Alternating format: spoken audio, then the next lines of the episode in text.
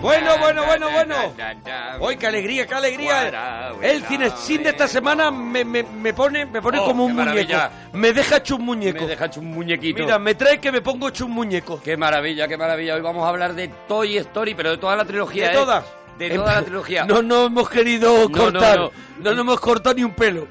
Para cuatro que tenemos trilogías en España, hombre. Eso es, no nos hemos cortado. Eh, vamos a hablar de las tres películas de Toy Story, porque además yo creo que es de las pocas trilogías que casi todo el mundo está de acuerdo en que las tres son obras maestras. Hay gente Las que le gusta más alguna que otra, porque es normal que te guste alguna Claro. más que otra.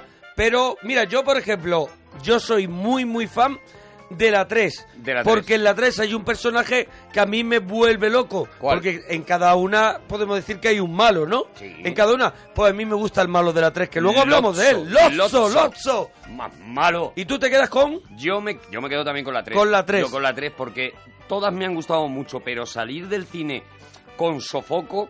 Sofocón, con sofocón, sofoco de llorar, sofoco de llorar, nada más que me ha pasado con la 3. Con las demás me he emocionado, me ha gustado, me he reído, tal, pero la tercera era... ¿Esto que te da hipo? Y ¿Esto yo creo, que, yo creo que en la 3 concentra a casi todos los mejores personajes de la saga, incluye, incluye yo creo que las mejores escenas de, de acción, De puede acción, ser. de acción, es- son espectaculares. Y, y luego ya que dices que esto se me acaba y eso te da muchísima pena cuando lo dejan tan arriba. Lo que pasa es que es increíble por, o sea, cada una de ellas. La primera porque fue la primera película, el primer largometraje de la historia totalmente hecho por ordenador. O sea, rompió, creó un nuevo género absolutamente y, y lo y, y se inició a partir de ahí. Pues ya prácticamente es que lo que no se hacen son películas en 2D. O sea que fue innovadora la segunda porque se demostró que se podía hacer Y- una gran segunda parte. Y además se hizo demostrando que con menos gente se puede a- hacer así y por eso se ha dejado de hacer también de animación de la normal. De la normal. De lapicero. Claro, ahora contaremos la crisis que hubo en Disney, todo el proceso hasta que llega esta película es evidentemente una pelea eh, con Disney continua. Primero, lo primero de todo, cuando llega John Lasseter. John Lasseter es el, el to- creador de la historia. Todo empieza con Lucasfilm, ¿no? Empieza con John Lasseter, que es un tío que de repente dice, esto se puede hacer. Y él crea una especie de bueno, una especie de pequeñísima pequeñísima empresa con otro colega suyo y con eso se van a Lucasfilm. Sí. Se van a participar en los efectos especiales de toda la trilogía, de la primera trilogía Ahí de la, está de la George Guerra de Lucas, a lo mejor comiendo Whoppers. Está John Lucas Con la papada. con la papada que le- Venir, venir para acá, venir a un- trabajar. le cabía un, un Apple, un Apple 5, Tenía un todos los iPhone. muñecos de Toy Story ya ahí metidos Lo en la tenía papada. todo, tenía al, al- al cerdo, Ah, lo tenía ahí dentro metido. Y entonces eh, Lucas efectivamente se pone y utiliza los efectos especiales. Todo empieza porque eh, Lasseter, que está primero trabajando en Disney, está trabajando en la Disney, dibujando, dibujando por ejemplo, Todd y Toby, un- algunos de los personajes de Todd y Toby, un día ve Tron, la película Tron, y dice, perdóname, si esto se puede hacer, aquí ya hay una locura. Él habla con la Disney y le dicen, En la escena del... Yo que tengo aquí, que me he traído los datos, le mostraron unos amigos, dos amigos a Lasseter, la escena del ciclo de luz, que no la recuerdo, de la película Tron, que es de 1982. Él lo que cuenta es eso, cuando vio eso dijo, hay otra forma de hacer cine desde que se ha podido hacer Tron. Él va a la Disney y en la Disney lo que le dejan es hacer unos cortos eh, en los que los fondos eran diseñados por ordenador, pero los muñequitos que se movían en los fondos eran dibujados normal, de manera en 2D. Y cuando él propone hacer una película completa de esa manera, es decir, con los fondos hechos con ordenador y los dibujos en 2D, que se llama La Tostadora Valiente, llega el gerifalte de la Disney, le pregunta cuánto va a costar eso y dice, bueno, pues más o menos lo que una película de animación normal, de las que estamos haciendo ahora. Y este gerifalte le dice, pues mira, si no va a salir más barato, ni se va a poder hacer más rápido, Se hace igual que siempre. se hace como siempre y se acabó. Y al día siguiente, y esto lo cuenta él, al día siguiente le llega la carta de despido de la Disney y lo ponen en la calle. Y ahí es cuando él crea Pixar, crea con su colega esto y se van a George Lucas, que es el otro que está experimentando con esto, para hacer los efectos especiales de la Guerra de las Galaxias. Según he, he investigado, hay esa parte de Lucasfilm donde ellos se ponen a trabajar, al final llega Steve Jobs Eso es. y compra esa parte para al final crear de verdad Pixar. Cuando Lucas se divorcia, que ya hay Sí. un momento que le dice a la mujer, estoy harta de bajar a por fosquitos Sí, y, sí, a- y de- Estoy harta de mirarte el colesterol. Estoy harta de que me dejes sin danoninos cada vez que abro la nevera y se divorcia. Hay un momento en el que Lucas pierde un montón de pasta con ese divorcio, le tiene que dar casi más de la mitad de su fortuna, se la tiene que dar a su mujer y no puede mantener a, a muchas de las partes que había creado él, entre ellas la de Pixar. Ellos lo que hacen es preguntarle a Steve Jobs y efectivamente Steve Jobs dice, me la quedo, me quedo con Se la Pixar". quedó con 44 empleados. Con 44 empleados y con una idea muy marciana, que el mismo Steve Jobs lo cuenta, de, bueno, eran unos tíos que estaban completamente locos y que decían que se podía hacer una película entera de animación. Y yo dije, venga, vale, vamos a hacerla. Pasta y pasta y pasta y pasta y aquello no salía. Iban haciendo cortos, iba- iban haciendo cortitos. Ya tenían un corto en 1986 que era Luxor Junior, Eso es. que ya estuvo nominado a los Oscars y podemos decir que a partir de ahí ya vino el, el de Luxor, luego vino Tintoy, Tintoy. Kat, que todos esos cortos fueron al final recibiendo el Academy Award este del mejor corto de animación. El primero en 3D que hicieron, que fue eh, Nick Nack este, ¿no?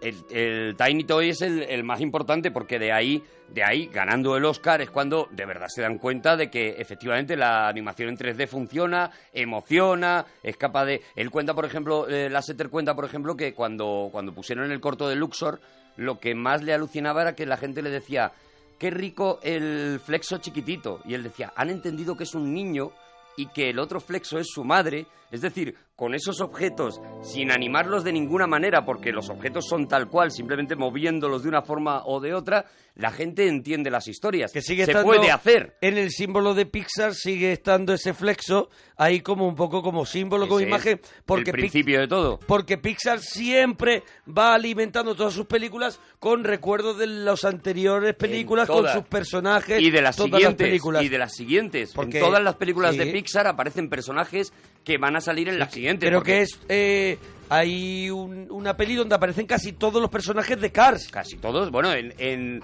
en, por ejemplo, en Toy Story 3 es muy difícil verlo y hay que coger capturas de internet y todo eso, pero salen todos los de Buscando a Nemo. Además, por el proceso en el que se hacen estas películas, que son mínimo cinco años de, de realización, ellos evidentemente tienen varias a la vez. Entonces van metiendo un personaje de otras películas, o en Up, por ejemplo, ya salía Lotso, el oso, Sí.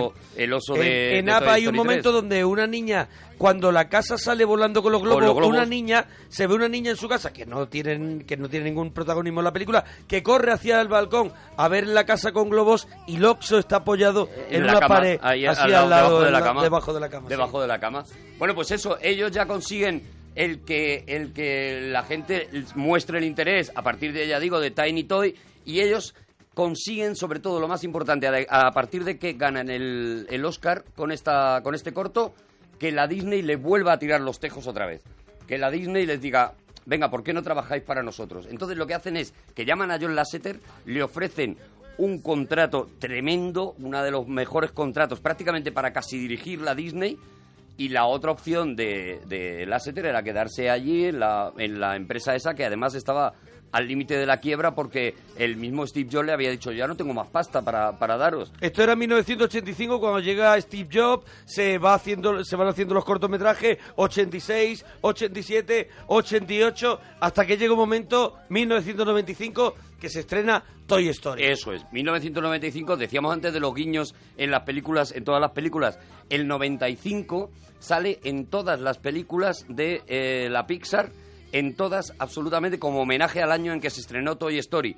Y ahora mismo que la gente recuerde cuál era el número que tenía Rayo McQueen pintado en un lado de su, en el lado de, de- de su, de su carcasa, en donde la puerta, el 95, aparece en todas las películas. Todo también. está lleno de homenaje a, a ellos A ellos mismos. mismos, se molan. En Toy Story 1, al comienzo, hay un momento en que Woody sube al escritorio y todos los libros que se ven de Andy en la estantería, los libros, los lomos, son títulos de los cortometrajes que había hecho previamente eh, Pixar. y delante de esa estantería está pintado de rojo Luxo.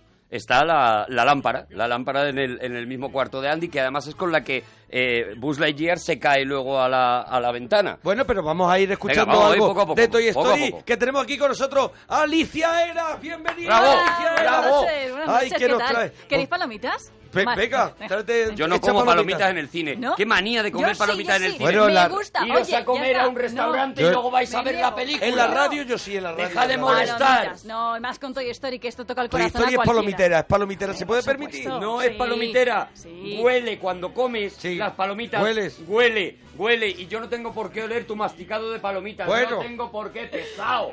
Le vamos a mandar al rincón como siga así. Bueno, ¿cómo empezamos Toy Story? Mira, vamos a escuchar una escena que a mí me encanta, que es justo cuando vivimos el primer cumpleaños, todos primer cumpleaños juntos de Andy, porque a lo largo de ese próximo año, que es Toy Story 1, viviremos un montón de escenas junto a un nuevo juguete que se incluye a la familia que es Buzz Lightyear. Y cuando llega Buzz, pues todo el mundo piensa que, o él mismo piensa que es un astronauta que puede volar y que puede llegar al infinito y más allá. Pero resulta que se encuentra con una gran realidad, que él es simplemente un juguete. ¡Vaya! ¡Qué alas! ¡Muy bien! Ah, ¿el qué? ¿El qué? Son de plástico. No puede volar. Son de una aleación de terilio carbono y sí puedo volar. No, no puedes. sí, puedo. ¿No puedes? Sí. No, no, no. Podría volar por toda esta habitación con los ojos cerrados. Muy bien, chulo espacial. Demuéstralo. Pues claro que lo haré. Apartaos todos.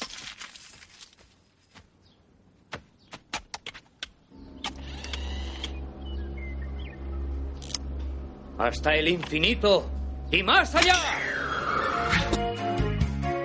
Ahí está. Eh, comienza la historia con, con Buddy. Buddy eh, podemos decir que es el juguete favorito de Andy.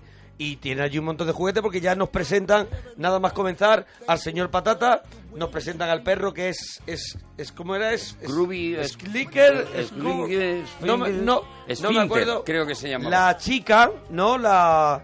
La pastorcita. La pastorcita. Bueno, la pastorcita. Que es una Barbie, lo que pasa que es. no querían que Barbie... Mattel por nin- de ninguna manera quiso que eh, Barbie, su Barbie querida, apareciera en la Pero película. ¿tú sabes por qué? De hecho, le, le, le hacen un guiño. Slinky, a- Slinky, Slinky, me, eso es. me chiva Gema Ruiz. De hecho, le hacen un guiño a Mattel cuando, cuando le, él El dice- Dino, cuando el Rex. Buzz Lightyear dice, yo soy del planeta no sé qué, no sé cuánto, y dice, ah, pues yo soy de Mattel. Bueno, no soy de Mattel, soy de una fábrica, de una Más contratada, pequeñita. subcontrata de la tal, de no sé qué. Y le hacen el guiño.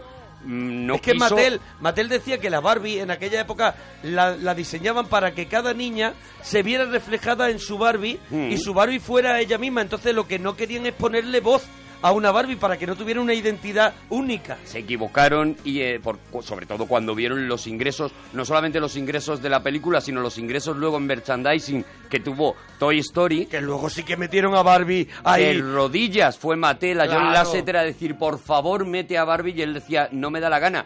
Y de hecho, en la tercera, si te fijas, a Barbie y a Ken la meten, pero le dan. Le dan bien. Le dan pero bien. al final Ken es otro malote, ¿no? Eso es. Y, y a- y- y lo ponen eh, eh, en un exceso goloso y a Barbie la ponen muy ambigua también durante Sí, sí, casi sí. toda la película. Como diciendo, vale, ahora va a entrar en Toy Story, pero te vas a enterar por lo que nos hiciste, la venganza de, de la gente de Toy Story. Oye, pero es muy curioso cómo se les ocurre la historia y que, los bandazos que va pegando la historia. Mm. Ellos se van a, a- a Disney y le cuentan la película. Disney lo que se compromete es, vale, vosotros hacéis la película, nosotros la pagamos, vosotros la firmáis y nosotros la distribuimos y también la firmamos, claro. Pero evidentemente tenemos que aprobar todo lo que vosotros vengáis diciendo. Entonces, en aquella época, que era la época del Rey León en, en la Disney, había entrado un poco el rollo de que las películas de dibujos tenían que ser más adultas, ¿no? Era una cosa que ellos le llamaban The Age, o sea, el, el filo. Era como que las películas de dibujos animados tenían que llegar al límite, ese límite en el que los mayores entienden y los pequeños no, pero los mayores sí notan cierta transgresión en según qué cosas, ¿vale? Entonces le obligaron, obligaron a, a que, por ejemplo, Woody fuera un personaje completamente desagradable. Tom Hanks cuando, cuando dobla por primera vez a Woody, lo dobla como un personaje que no lo querías ver de ninguna manera. Claro, porque él era como eh, al principio si no lo si no lo hubieran modelado, él era un envidioso, era, era un juguete que estaba Era- que estaba achicharrado. ¿Sabes? Era mucho más parecido al Lotso de la, de la De la tercera. tres. Es decir, era una especie de, de rey de los, de los juguetes que tenía su reinado y él estaba arriba en su trono y demás. Y era un personaje que no era para querer. De hecho, el prota, el prota verdadero era Buzz Lightyear y, y Woody nada más que hacía eso. Cuando se lo llevan, y hay una cosa que ellos le llaman el, el Black Friday, el jueves negro, se la llevan a la Disney ven la película, la Disney les dice, esto no hay quien lo aguante, la película tal y como la habían pedido ellos, y ellos se vuelven y, la Disney le dice, vamos a parar la producción y esta película no se va a hacer. Y John Lasseter le pide dos semanas. Les dice, en dos semanas os traemos una película que os va a gustar. Y en dos semanas 48, 24 horas sobre 24, 24 sobre 24, allí metidos en la Pixar, llegaron con la película tal cual la conocemos ahora, bueno, con algún añadido y tal, llegaron con la película, volvieron a, a la Disney con la película y consiguieron que les aprobaran la película. Si no, nunca se habría creado. un montón de elementos que encontramos en Toy Story 1 y que a mí me vuelven loco que son. Bueno, has dicho que era la época del Rey León. Sí. ¿Te acuerdas? Y en, hay un momento cuando Woody y Buzz persiguen el camión de la mudanza que va ahí la caja de juguetes de Andy y en ese momento en el coche de la madre de Andy se escucha Akuna Matata. En ese momento. Eso es. Pero tenemos otro momento de la película. ¿Cuál es? ¡Eh, Buzz! ¡Estás volando! Esto no es volar. El mismo. Es con estilo. ¡Hasta el infinito y más allá!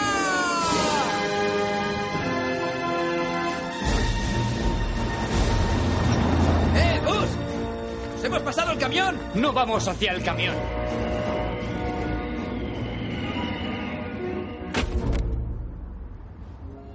¡Eh, bien! ¿Qué, qué pasa? ¡Buddy! ¡Bus! ¿Los has encontrado? ¿Dónde estaban? ¡Aquí en el coche! Y ahí caen, caen, porque eh, esto no es volar, es caer con estilo y caen directamente en la caja de juguetes. El- Lo que te iba a comentar es los homenajes que hay a películas en Toy Story que yo haya En detectado. toda la saga, ¿eh? Porque ahora mismo solo me ha dado tiempo a ver la 1, he visto, la, he visto las tres, pero ahora mismo recordarla. Y recuerdo un homenaje a Indiana Jones cuando la bola del mundo se desploma Ah, ¿eh? Que además- y corre Buzz Lightyear. si te fijas, eh, hasta suenan algunos compases, no los principales, pero algunos compases de la música de John Williams. Se la pidieron a, a- a su ex jefe George Lucas, le pidieron que les dejara utilizar ese trocito de la música. Después hay otro momento que es cuando el vecino malo, ese niño que Super Nanny no Sid. había pasado por allí, Sid. Sid, que va con la que luego se llama- le ve, luego se le ve en en En la Toy 3, Story 3. en la 3 recogiendo el Sí. cubo de basura con la misma camiseta de la calavera. Pues hay un momento en que sus juguetes, que son juguetes medio mutantes que él mismo ha fabricado de trozos de juguetes, le atacan, se van a por él como la noche de los muertos vivientes, como Walking Dead, que es también un homenaje. Eso es. Y en ese momento, un poquito después, Buddy le gira la cabeza a 360 grados homenajeando al exorcista. Al exorcista, bueno, Sid ya se llama Sid por la venganza de los Sid de, de Star Wars. Y eh, si te fijas la camiseta que no tiene... por Sid Vicious. No, no, creo que no. Vale, no lo vale, sé. vale, yo vale, creo que vale, yo vale. lo veo más de lo otro. Vale. Y la camiseta que tiene, si te fijas, es la camiseta de The Punisher, del castigador de los cómics. Sí, sí, sí. Es la camiseta tal cual, que es lo que permite reconocerle en la 3 cuando sale como basurero. Es uno de los basureros que está a punto de acabar. Mira, más homenajes al cine. En la 3 hay otro homenaje también a Misión Imposible. Cuando Woody está cayendo de un, Sí. de un árbol, se le queda la cuerda enganchada en la espalda y queda casi al ladito, al ladito del suelo, así. Bueno, hay, hay infinitos, por no decir que toda la, casi toda la película, la parte de acción, es un homenaje continuo a Indiana Jones. Bueno, hay un homenaje impresionante en la casa de Sid, que la alfombra tiene el mismo diseño de la alfombra del hotel Overlook del Eso es, Resplandor. eso es, del Esa Resplandor. alfombra por donde, por donde en el Resplandor el niño iba con el triciclo que te cortaba el cuerpo. que- que- Que te dejaba, que te dejaba muy y loco. que giraba en cualquier momento y salían dos niñas que no habían cenado. Dos niñas que habían cenado poquito. Oye, dice, dice también que John Lasseter eh, eh, incluyó a Rex, al personaje de Rex, que al final es, es, es muy bueno y, y él quiere dar miedo y apenas lo consigue, porque en aquella época fue el boom de Spielberg con Parque Con Jurásico. Parque Jurásico. Y había un boom en, en las jugueterías de comprando todos los dinosaurios que eran réplicas de la película de Parque Y Jurásico. ellos habían participado, Pixar había participado también en, en Parque Jurásico, también poni- poniendo parte de los, de los efectos especiales. Entonces, mm, también es otro de los muchos automenajes. Mira, otro automenaje que también se puede buscar en todas las películas de Pixar es la pelota, la pelota, Sí. eh, la pelota con una estrella roja, amarilla y azul con una estrella roja. Esa pelota también aparece en todas las películas de Pixar y esa es la pelota. Como la naranja del padrino. Eso es, y esa es la pelota que el, el Luxo, el- la, la- la lamparita pequeña, se pone a saltar encima de ella, pincha y, se acaba, acaba aplastada. Bueno, pues esa aparece en todas las películas también. Hasta el infinito y más allá. En, la, es, en, en Hispanoamérica era al infinito y más allá. En España hasta el infinito y más allá. Que dicen que eh, hubo discusión entre filósofos, teóricos, matemáticos señalando que no es posible llegar más allá del infinito en las matemáticas y todo buscándole las mil vueltas al personaje que aquí en España El ha doblado ha doblado con muchísima categoría Sí, señor. José Luis Gil que lo tenemos aquí al teléfono como invitado en el cine sí José Luis buenas madrugadas Buenas madrugadas, muchachos. Oye, sois un pozo de sabiduría. No lo sabes tú bien. Y, y, lo- y cómo tiramos de Google también, José Luis, también te lo digo, ¿eh? Te juro que el 99% de las cosas que estoy contando yo ni me había fijado. Bueno, sí, hay muchas que sí, porque hay referencias a películas clarísimas.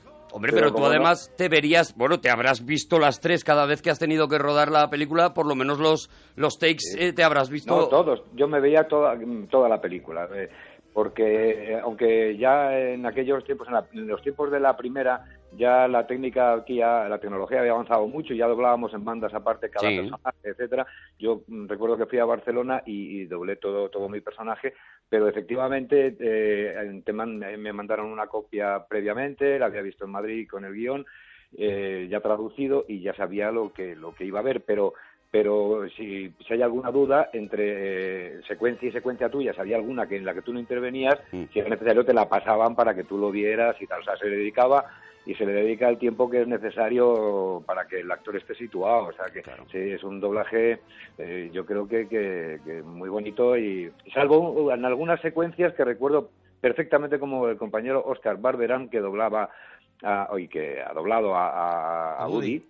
Sí, pues él prefirió eh, esperar a que fuera yo a doblar el personaje para las secuencias que teníamos juntos, aunque fueran luego, lo grabáramos en bandas distintas, Mm. prefería hacerlas conmigo y él eh, dedicó un día o dos días más, eh, aparte de lo que de lo que le correspondía a él. pero como- porque José Luis eh, para para para vosotros es mm, eh, era mucho era un reto eh, doblar a los a los personajes de Toy Story que lo habitual que, que hacéis puede ser doblajes bueno de actores de actores de carne y hueso y esto era un poquito más complicado un puntito más No, no, no de complicación de, de doblaje. eh, es un, era un doblaje, podríamos decir, convencional, normal. O sea, se trataba de dar vida a un muñeco, algo que ya estaba hecho y que lo que sí estaba claro es cuando lo hicimos, ya en la, en la primera, ya teníamos la sensación todos de que estábamos haciendo algo especial. Fue Mm. del- de los primeros eh, muñecos, eh, de los muñecos, nosotros le llamamos muñecos a los dibujos en general Claro. o, o- o tal. ¿no? Y, pero eh, era un nuevo sistema que Pixar había creado y era la primera película que se...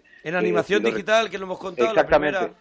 Sí, y entonces, eh, eh, aparte de eso, de que era eh, especial por eso, luego viéndola, todos teníamos la sensación de que, yo, que aquello era una película muy especial porque el guion era fantástico, Claro. los personajes eran... Yo, yo siempre he dicho que Buzz Lightyear a mí me encanta como personaje, me encanta verlo doblado porque era un gran personaje humano. Eso O es. sea, claro, es que te- los cargan de una humanidad que, jolín, que no tienen muchos personajes de carne y hueso. Lo, más complicado era, era eso. eh, Bueno, hay una anécdota de, el, el- el otro que te imita, Tim Allen, el que, el que dobla en la versión original a Buzz Lightyear. En la versión, él dice que, dice, yo lo había doblado, lo había intentado hacer muy bien y tal, pero me di cuenta en una escena que me estaba encantando la interpretación de Buzz Lightyear. Y él habla de la escena en la que Woody está en la habitación de Sid encerrado y está intentando convencer a Buzz Lightyear de que le ayude. Y Buzz Lightyear está muy deprimido, muy Sí. deprimido porque ha descubierto por fin que es un juguete. Y entonces dice, me estaba encantando la interpretación de Buzz Lightyear hasta que me di cuenta de que yo no hablaba, que todo lo estaba contando con los ojos Buzz Lightyear. O sea, Sí, sí. os ayudaba la interpretación a, a tanto a ti, Nablen, como a ti, me imagino, la- los gestos tan cuidados que tienen los muñecos, ¿no? Por supuesto, es que es que tienen una tienen una expresión que, que es, es humana y a veces eh, va más allá porque es una combinación extrañísima. Tú estás doblando un personaje de animación, de- de- en mi caso un, un eh, personaje galáctico y tal que no es ni siquiera humano, ¿no? Que es un juguete. Mm. Y, y- y hay una combinación y luego ves los ojos que son rasgos muy concretos y muy definidos. No no hay florituras de, de- pero es igual. eh, eh, tú ves los ojos y hay y hay mucha mucha mucho sentimiento y mucho y es muy es muy bonito. es- Está claro que Buzz Lightyear es el personaje más humano de, de la trilogía y el que más sufre durante la trilogía. verdad que lo pasa, lo pasa lo pasa regular. mal, eh, lo pasa Mira. mal porque pasa por muchas fases. eh. Este es el final de Toy Story, ¿no, Alicia? Así es, de la parte 1. Buzz, Buzz Lightyear, no estarás preocupado, ¿verdad? ¿Yo? No, no. No, no, no, no, no, no. ¿Y tú? Ah, dime, Buzz, ¿qué podrían regalar a Andy que fuera peor que tú? ¡Oh! ¿Qué es? ¿Qué es? ¡Wow! ¡Un perrito! Ahí está el perro. El perro, el perro. Oye, la, la, la furgoneta amarilla, otro detalle que no habíamos comentado, que es la de Pizza eh, Planeta. Pizza Planet. Aparece en todas las películas todas, de Pixar. En todas. Ah, pues te puedes imaginar por qué. Pues te puedes imaginar por qué. ¿Por qué? ¿Por qué? Pues, pues yo creo que ahí siempre eh, ellos, eh, la cuestión del merchandising y tal, aunque no sean productos eh, directamente eh, reconocibles, ahí siempre juegan con logotipos parecidos, con Mm. cosas. Seguro que hay al- algo o había algo luego que vender. Bueno, Siempre. una de las Siempre. cosas que cuentan es que cuando se estrena Toy Story 1, la primera de la que estamos hablando ahora, eh, Disney se había quedado con todos los derechos del merchandising, o sea, Pixar no, no había... Y fue tal el ingreso que estuvo a punto de hacer volver a hacer quebrar a Pixar y le tuvieron que decir a Disney, o nos cedes parte del merchandising para la 2 o no podemos hacer la 2 porque eh, genera casi tres veces más dinero de repente coger unos juguetes algunos usados, o sea, algunos viejos ya conocidos, pero otros nuevos, y yo no sé cuántos Buzz Lightyear se podrían haber vendido en aquel momento o se han vendido hasta ese momento, ¿no? No, José no, Luis? ya, ya- y hasta el presente, porque una compañera mía de que conocéis todos, de la que se avecina, que es Cristina Medina, tiene dos hijos y el mayor, que nos parece que tiene debe tener como ocho años, siete, es de la edad de mi nieta, es un enloquecido de Buzz Lightyear. Todo lo que tiene es Buzz Lightyear. Lápiceros, cuadernos, almohadas, eh, juegos, de todo, mm, eh, puzzles, todo, todo, todo lo que se compra o pide siempre es un es, es algo relacionado con Buzz Lightyear. Yo que todavía tengo cosas por aquí de, de, pues de los estrenos que me Disney pues, tuvo la atención de, de regalarme algún muñeco, el primer muñeco que salió que lo que se, rápido se lo agenció mi hijo y se lo puso en la habitación y le pegó un susto porque se había olvidado que lo había dejado en la habitación y entró por la noche a dormir y, y saltó mi voz diciendo ¡Alto alienígena! O sea, porque, claro, se encendió, se encendió la, eh, que con una eh, célula fotoeléctrica y entonces cuando se abría una puerta y tal, pues se lo percibía y te contestaba. Grabamos una, había, había unas cosas ahí que grabamos previamente y que el muñeco las decía y se pegó un susto porque se había olvidado de que el muñeco estaba ahí. Y entonces te digo que eso hasta el día de hoy, es que eso es lo bueno que tiene Toy Story, eh, tanto el 1, el 2 como el 3, porque cuando aquí hicimos el 2, del que ya hablaréis algún día, No, no, eh, no, no, hoy, vamos a hablar ahora, hoy. ¿eh? Y mira, Ah, sí. vamos a escuchar el comienzo de la 2 porque no, no nos, mm, o sea, no nos Porque nos cortamos. da todo igual. Hemos dicho, hacemos un día de Toy Story y hacemos las Tenemos tres, muy poquísima porque vergüenza. no miramos el duro. ¿Qué va? Encontré tu sombrero, Woody. ¡Mi sombrero! ¡Oh, Slinks! Gracias, gracias, gracias, chico, gracias. ¿Dónde apareció? Bueno, esa es la mala noticia. ¡Oh, es Buster! ¡Alerta canina! ¡Todo el mundo a sus puestos! ¡Moveos, moveos, moveos! ¡Woody, escóndete rápido!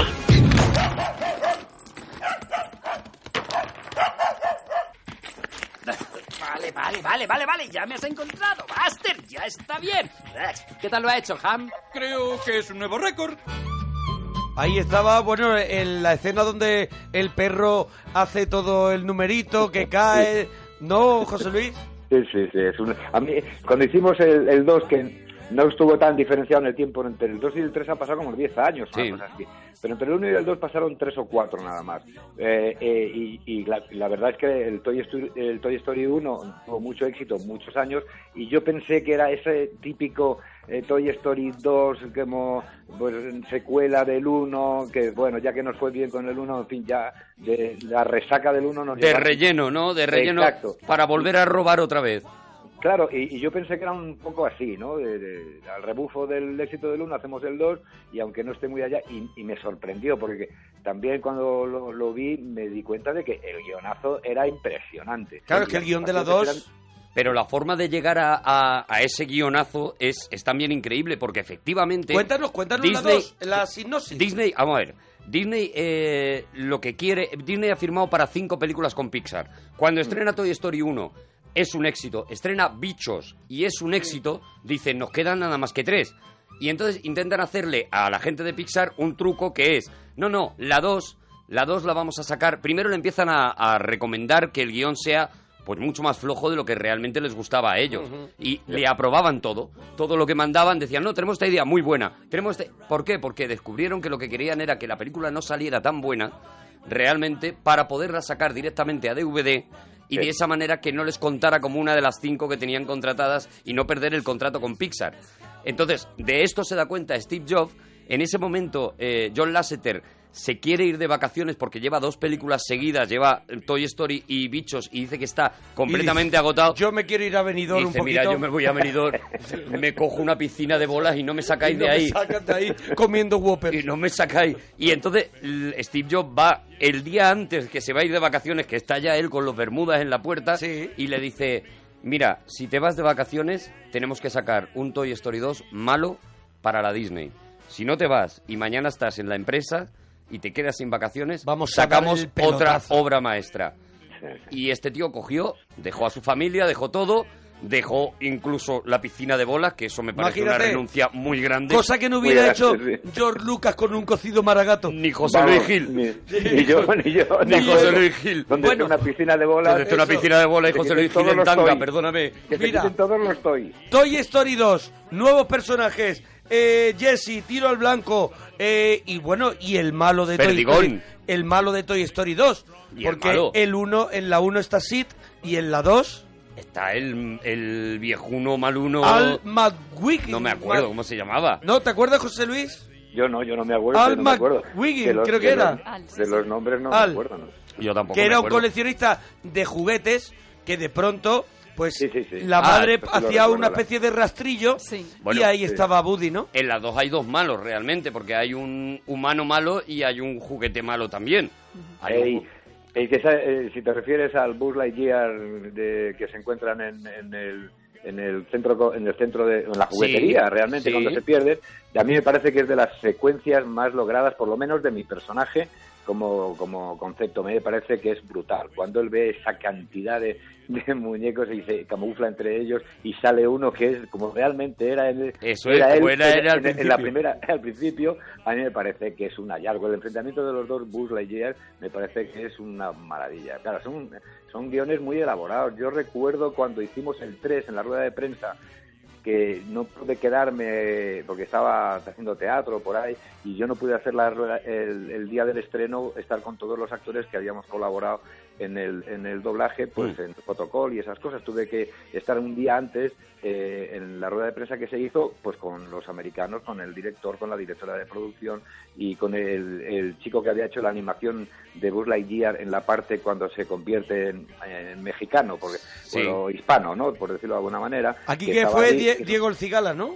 Sí, aquí lo dobló Diego El Cigala, sí. Sí. Y, y este chico hizo la animación, es un chico asturiano que iba con una camiseta, de la, eh, me acuerdo perfectamente, a las 11 de la mañana, con una camiseta de la selección española eh, de fútbol y asturiano y que, y, y que se fue, vio- me contó la historia que él vio Toy Story 1 y decidió que él quería hacer eso. Y se fue a Estados Unidos y lo consiguió. Chaval de veintitantos años, Vaya, 28, vaya. 30 años.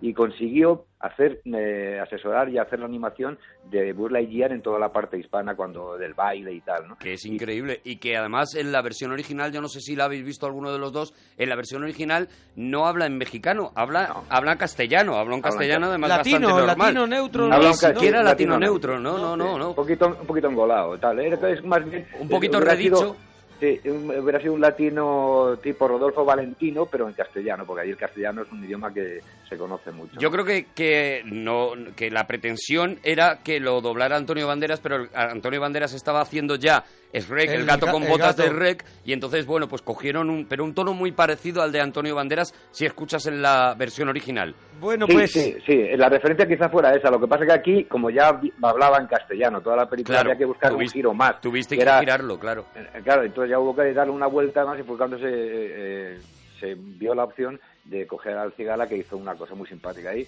porque eh, también se, se propuso la historia de que yo hiciera un andaluz o un mexicano o un tal, no sé cuántos, que, que no hubiera quedado correcto, ¿no? Pero, pero ellos pensaron, ya, que lo tenemos que hacer, le damos una vuelta y además pues, lo considera un reclamo también a la hora de publicitarlo, ¿no? Que estuviera el Cigala en el doblaje. Pero yo recuerdo que es lo que quería contar, si hay tiempo, Sí, sí, que sí, sí. e- en esa rueda de prensa que tuvimos, que en la que yo era el único, bueno, con el asturiano que tuvimos una charla, pero luego yo, cuando me los presentaron al director y gente amabilísima de la directora de producción y tal, eh, pues yo no pude evitar preguntarle, bueno, qué maravilla de película, como una tercera parte y tal, y el director, bueno, esto me lo traducían después, ¿no? Porque no hablaba muy bien español, y, le me dijo mm, eh, una frase muy concreta, dice, he tenido tres años para hacer esta película. Claro.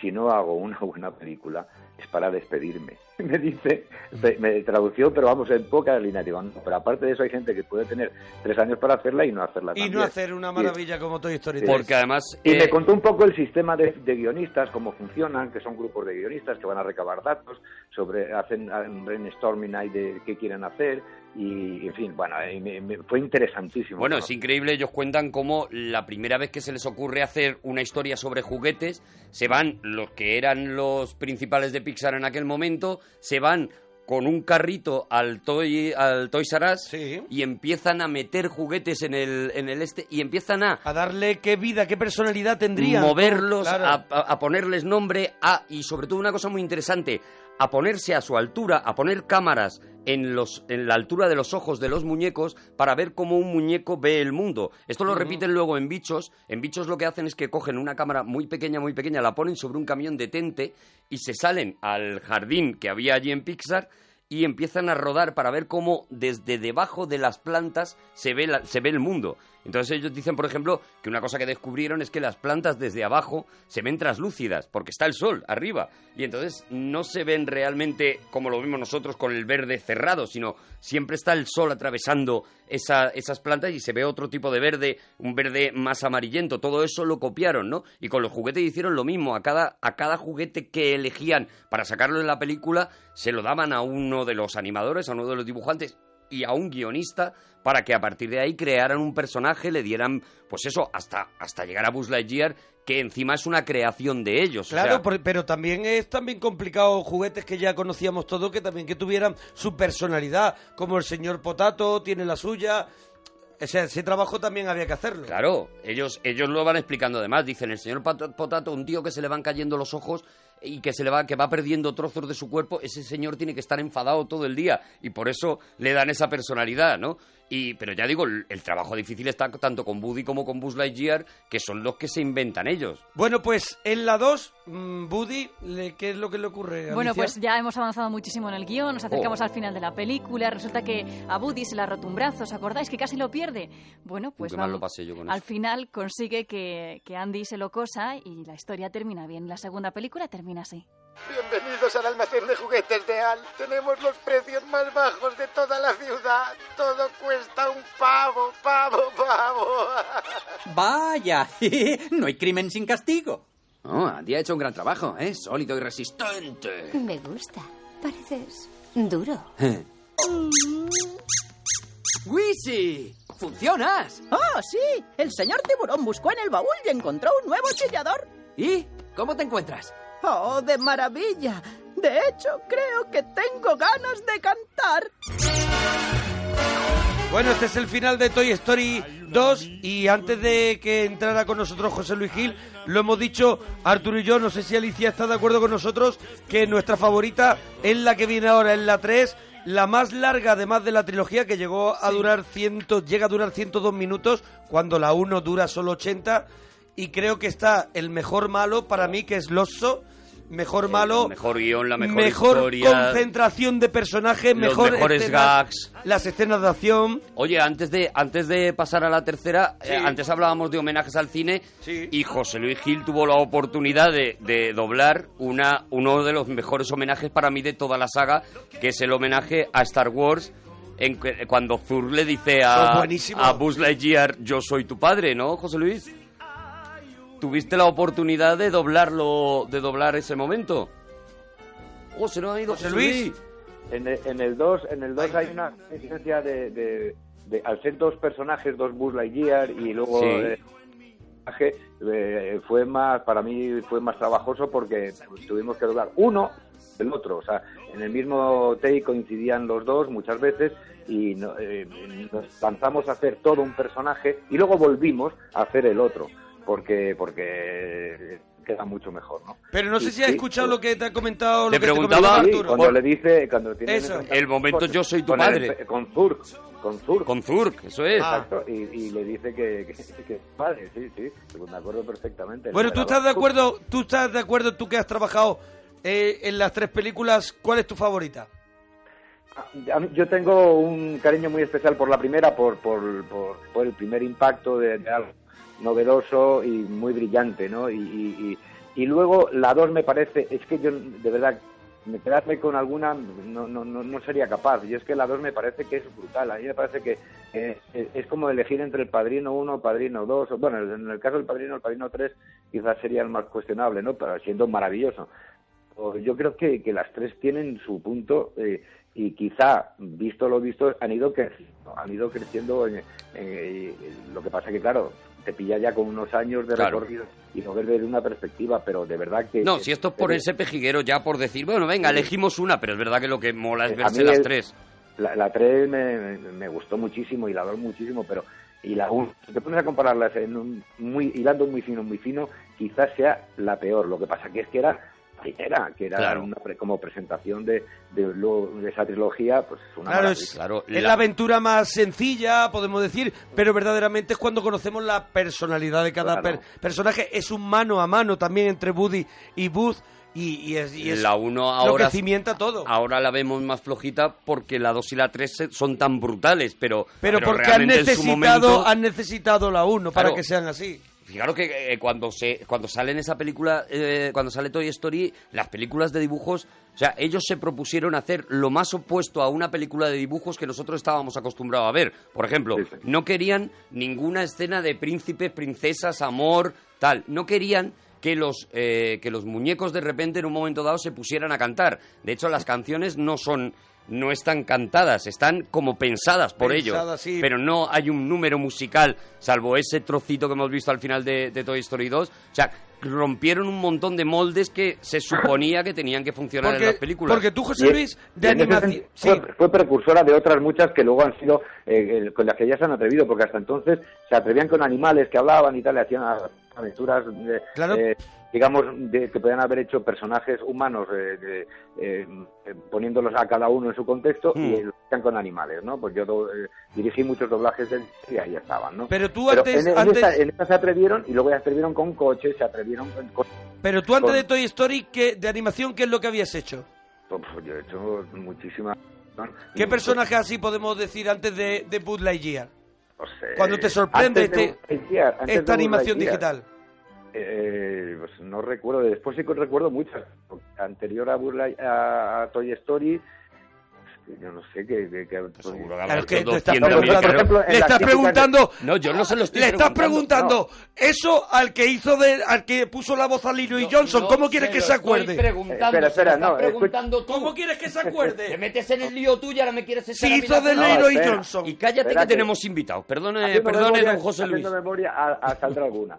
Ten- eh, tener en cuenta que el, el doblaje Disney total, en las películas de, de animación o, eh, eh, en doblaje castellano Venía de Sudamérica, claro, antes claro, venía de- empieza muy tarde, empieza muy tarde. De hecho se hizo un y se quería hacer un experimento con La Sirenita, que fue la primera película que, que se quería doblar al castellano puro. Mm. Y, y yo era entonces director de- del estudio Technison y le iba a dirigir yo, hicimos pruebas y se hizo un presupuesto, salió carísimo, porque eh, bueno, se pensó en hacerla maravillosamente bien y había candidatos eh, que pues, pues, para doblar a la sirenita tenemos que tener una actriz cantante, se pensó incluso esta, en Ana Belén, etcétera, etcétera. Fue de presupuesto y se redobló después de haberse hecho en, en sudamericano, se redobló al castellano después y, y tuve el placer de dirigirla. Pero vamos, que creo que la primera, no sé si fue El Rey León. La o- primera no, fue perdón, la, Be- eh, La Bella y la, La Bestia. Bella y la Bestia, exacto. La primera que se dobla a castellano aquí Sí. en España es La Bella y la Bestia. Antes todas han venido pues con el doblaje neutro Eh, sudamericano. igual. Es muy reciente, es muy reciente. Luego se hizo La Bella y la Bestia, que también se, hizo en Barcelona, las dos, el, esa La Bella y la Bestia, luego El Rey León, que también se hizo en Barcelona, por lo tanto yo no, no participé, y luego después de, de Toy Story ya se hicieron muchas. y- Porque mira, A partir de ahí ya Yo tengo- todas.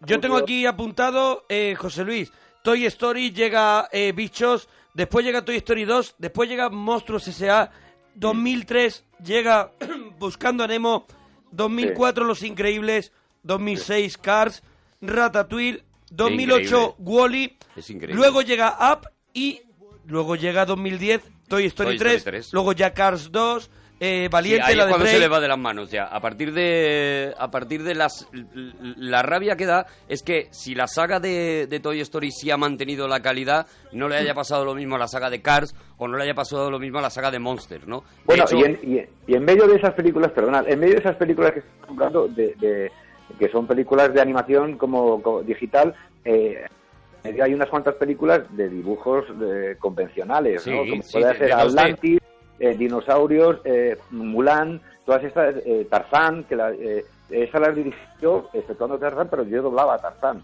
Sí. O sea, que quiero decirte que, que, que si tengo muy... porque te lo Por- puedes permitir, José porque Luis. dabas, porque dabas la talla. porque la te lo puedes también. permitir, porque yo te he visto en una en Liana Ay, y eso es una maravilla. Eso es una maravilla, de verdad. El- luego, eh, Buscando a Nemo también estaba. En Increíbles estaba previsto que estuviera y no llegamos a un acuerdo.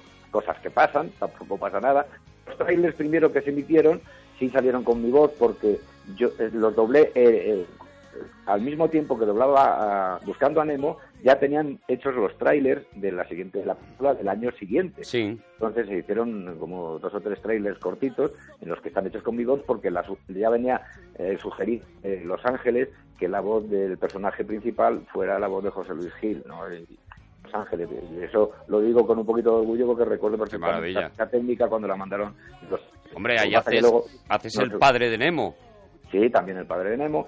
O sea, mi relación con Disney ha sido desde que yo empecé a trabajar con ellos mm, de una manera eh, más fluida, que fue con El Cuervo, que les dirigí la película y, y protagonicé con doble a, a Brandon Lee. A partir de ahí, con Disney fue muy estrecha, muy estrecha.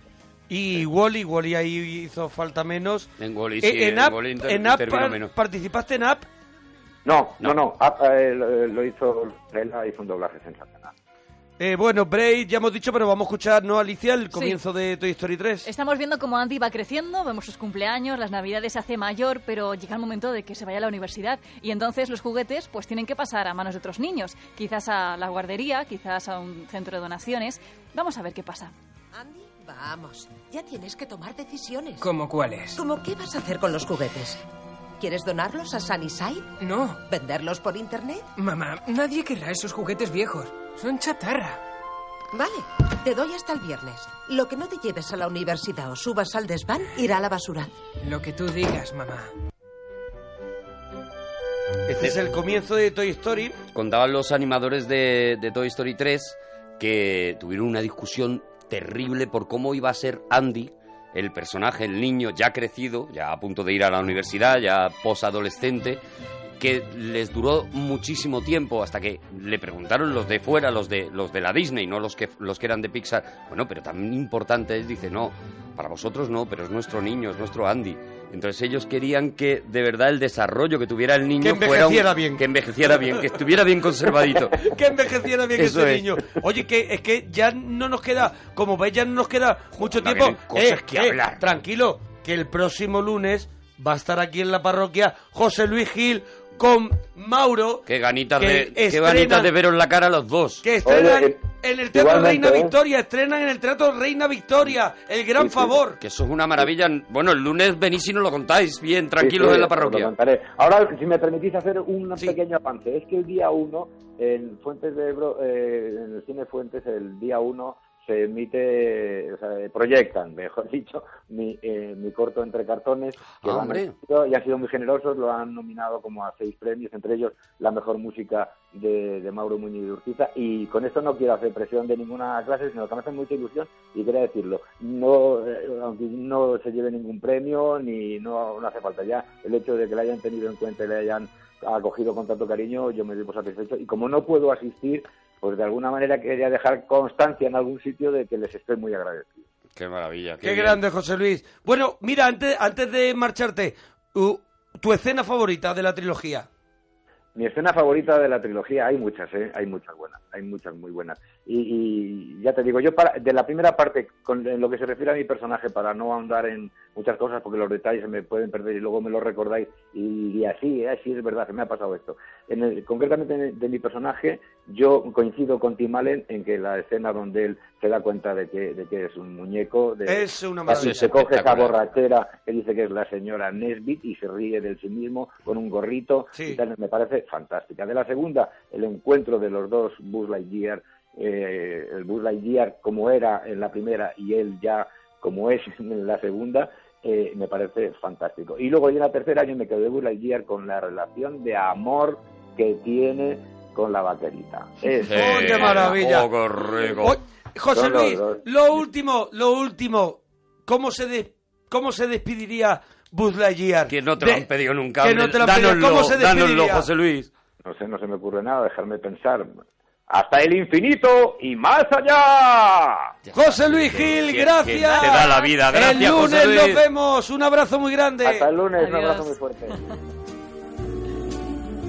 Bueno, yo me quedo, Qué para grande. terminar ya, yo me quedo, yo, mi escena favorita de, tro- de toda la trilogía, por supuesto, es el momento en el que Andy le deja los juguetes a la niña que va, Sí, sí, que sí, va sí. a heredar esos juguetes y lo que le va diciendo de cada uno de los juguetes, de la manera, porque son así de Mm. plásticos los muñecos, de la manera que va tocando cada uno de los juguetes, me parece que eso resume toda la trilogía, que además hay que verla entera para disfrutarla. Vamos ¿Lo a escuchamos? escucharlo, sí. Ese momento.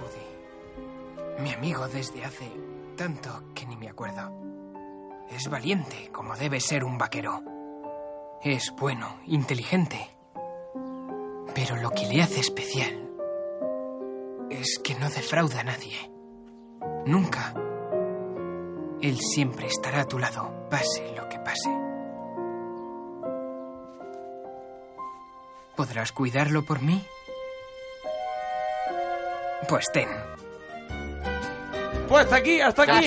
el repaso, el cinesín. Pues no se me ha puesto el nudito otra vez. El cinesín de la trilogía de Toy Story. Bueno, que nos tenemos que marchar, que nos sí, tenemos vámonos. que marchar. Vámonos. Gracias, Alicia. Nada, gracias a vosotros. Hasta Que luego. nos tenemos que Yo marchar. no estoy bien. Bueno, vale, pues ya No está, estoy pues nos bien. vamos. Adiós.